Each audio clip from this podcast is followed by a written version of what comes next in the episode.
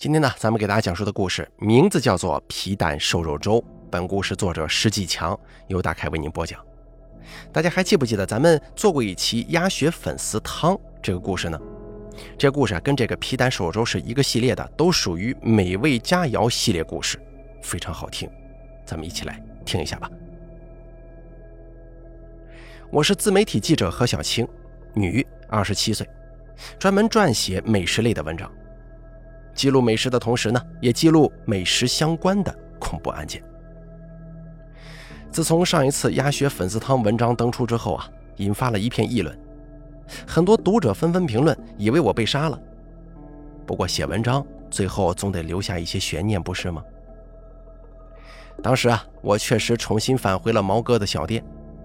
那天毛哥把事情的真相讲给我听，他说他也累了，想歇一歇。我不知道该怎么回应。只是静静地听着他诉说。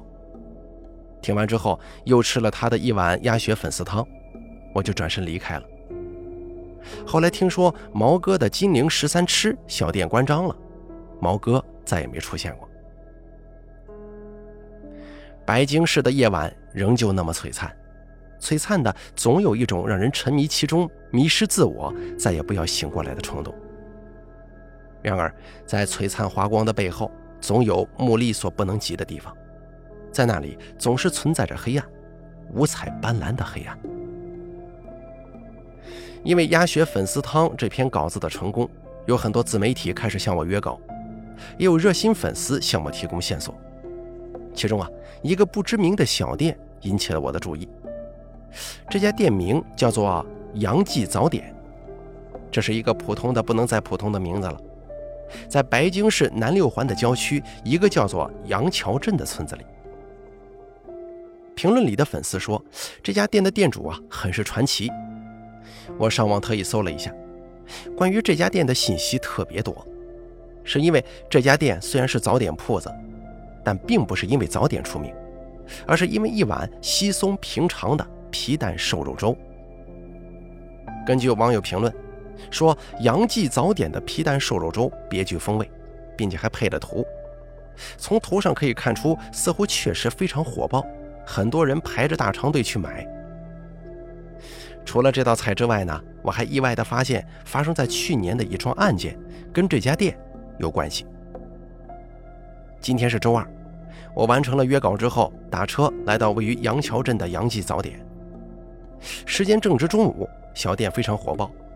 因为周围有几个工业园，到了中午来这里吃饭的上班族特别多，再加上杨记早点的皮蛋瘦肉粥远近闻名，所以啊，不论是在店里吃的，还是带走或者外卖，都排着很长的队伍。因为我没有老板杨叔的联系方式，所以来之前也没打招呼。我看人这么多，就琢磨着待会儿再来呗，就在村子里转悠。杨桥镇外来人口比本地人还多，远远看到几个老大爷坐在路口围着一个修鞋摊闲聊。我走了过去，他们在下象棋。我的本意呢是想打听一下关于那件案子的事儿。几个老大爷一瞧我一个姑娘走了过来，其中一个就问：“修鞋吗？”我为了搭话点了点头，就说我这鞋的鞋跟啊老松，麻烦修一修。然后我就坐在小马扎上，把鞋脱下来递给老师傅。像你这样的姑娘少啊，一般人鞋子坏了就买新的，都不用修的。我问他，没人修鞋，他怎么赚钱呀？老师傅笑着说：“赚什么钱啊？就是老了找个事儿干，老哥几个有个地儿聊聊天。”聊着聊着，我就有意无意的往那件案子上引话题。几位老大爷都显出了无可奈何的神情。修鞋师傅开了口说：“老杨也是命苦啊，这么大年纪就这么一个闺女，好不容易拉扯大了，结果……”另一个大爷把话茬接了过来：“是啊，刚出事那会儿，弟妹都差点哭瞎了，真是可怜呐。”通过闲聊，大体的来龙去脉我算是了解清楚了。这个时候鞋也弄好了。我给了钱，看了看时间，一点左右，大部分上班的都吃完饭走了。我起身说了声谢谢，朝着杨记早点就走了过去。小店不大，不到二十平米，三四张桌子，是这附近村子小店的标配了。我走进屋子，一个五十来岁的大爷，花白头发，迎了上来：“你好啊，您吃点什么呀？”标准的白京市口音。还有皮蛋瘦肉粥吗？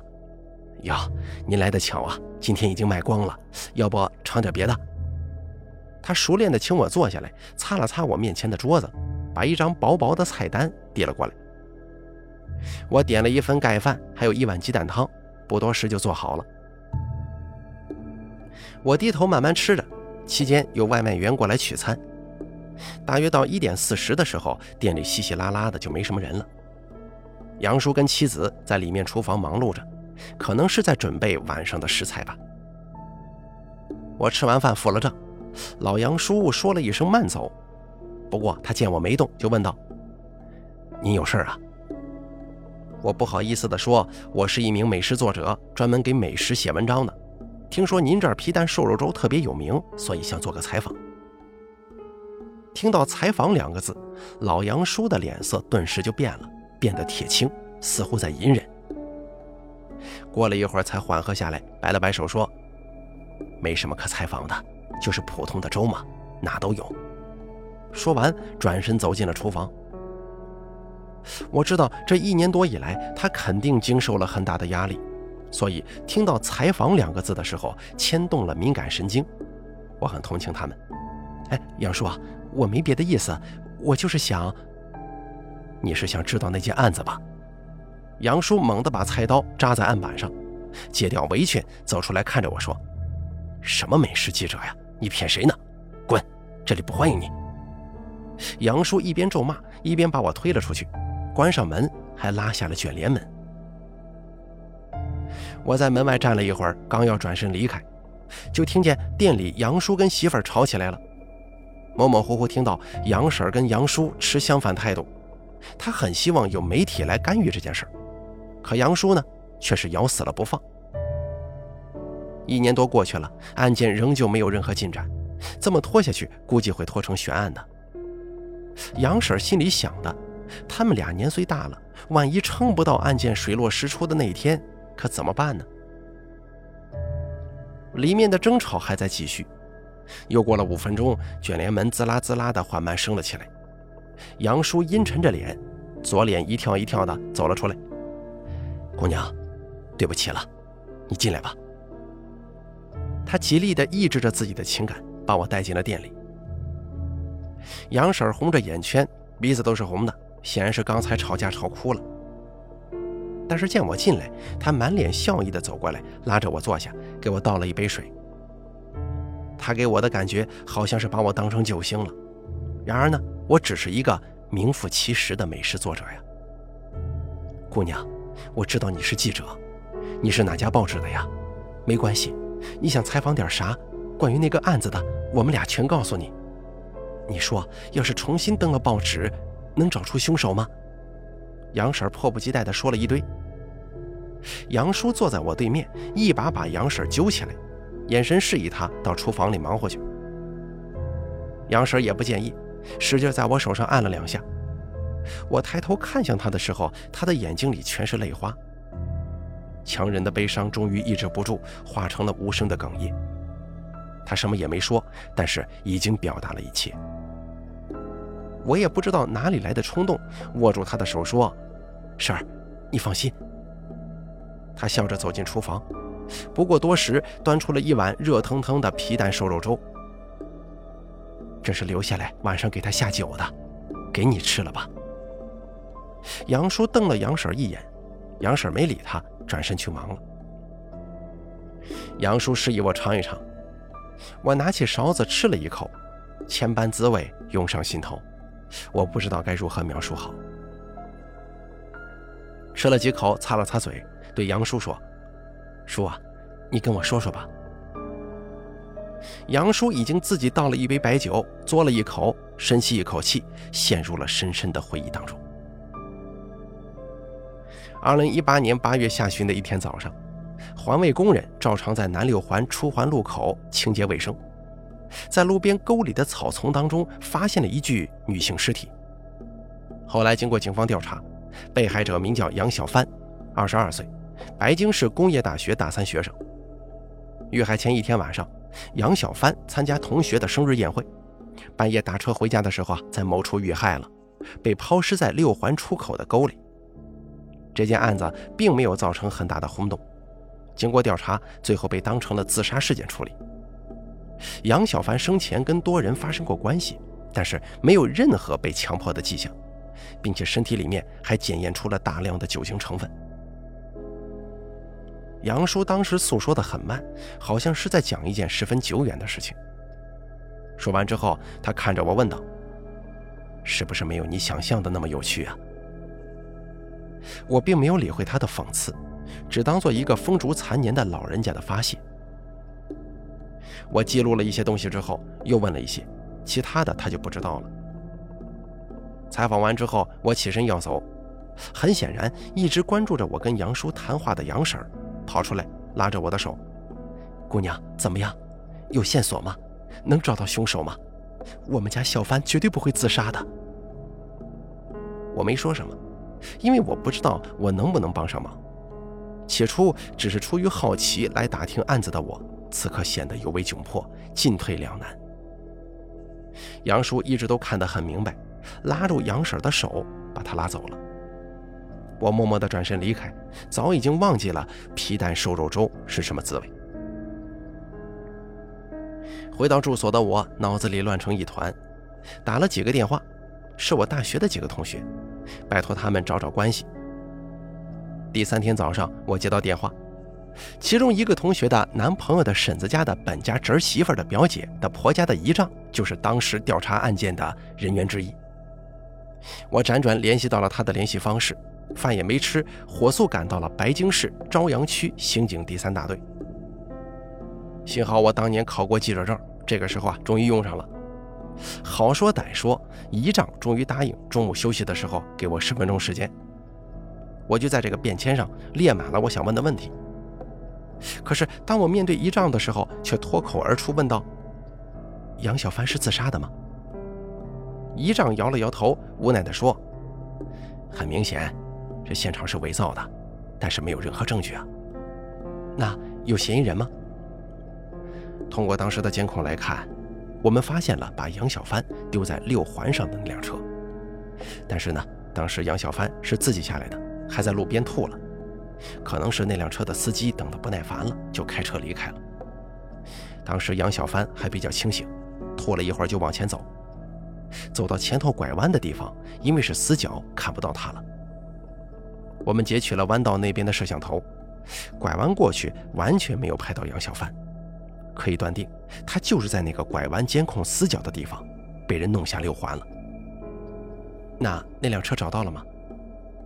是个套牌车。案发之后啊，虽然找到一辆有嫌疑的，但是那辆车有一道明显的伤痕，跟监控里的车不一样。不过是新刮的痕迹，但是这不足以成为证据啊。听到这儿，我只觉得后脊梁骨冒凉气，这明显是计划好了的谋杀呢。那车主怎么说？仪仗耸了耸肩，说道：“我们刚查到这辆车的时候啊，车主在前一天就消失了。消失了？对，听他们家里的人说，前一天晚上还打牌喝酒了，第二天早上就没再出现过。跟他一同消失的还有另外两个人，都是杨桥镇的村民。”听着姨丈的描述，我隐隐觉得事情应该不像我想的那么简单。离开警局，我脑袋里千般思绪，一点点纠结，怎么理也理不清楚。晚上，我本来想打车去请那个同学吃个饭，但是不知道怎么，我没打车，而是改坐公交车。跟同学吃完饭已经十点多了，我心中仍旧不能平复。看了看时间，还挺充裕，收拾了一下，坐地铁到了杨桥镇，又到了杨叔跟杨婶那儿。小店早已经关门了。我打听了一下，找到了杨叔家里。开门的时候，杨叔还是那样，似乎对这件事情已经失去了热情。而杨婶热烈地欢迎了我，起初不好意思问，给我倒了水，坐了一会儿才问道：“姑娘啊，怎么样？那篇文章登了吗？报纸出来没有啊？”我摇了摇头，杨婶露出失望的神色，但依然抑制住悲伤，挤出笑容跟我点头表示感谢，就离开了。杨叔看着杨婶离开，我目光落在了院子里的那一大堆石灰上。杨婶正在往石灰里浇水，蒸腾的白气不断的往外冒。你知道吗？这个温度很高的，能达到两三百度，把一只鸡扔进去，能活活烤死。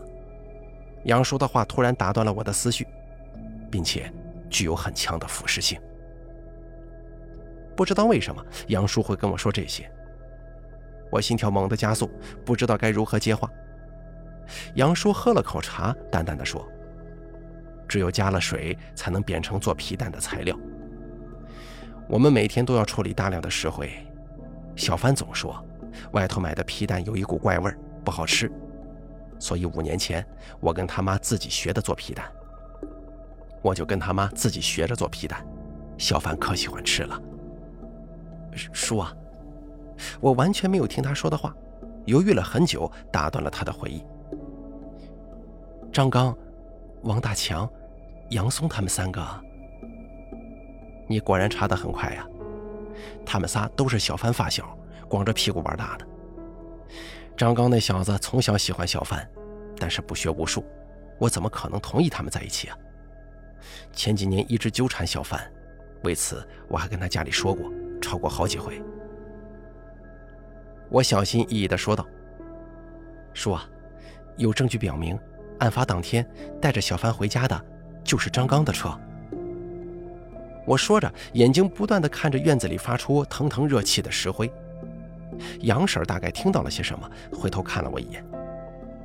而且案发后一个月，警察找到他的车的时候，他们仨在前一天离奇失踪。这事儿您知道吗？我当然知道啊。小帆出事之后，村子里就传说是张刚那小子干的。那你相信吗？我相信有用吗？我一时语塞，不知道该怎么回答。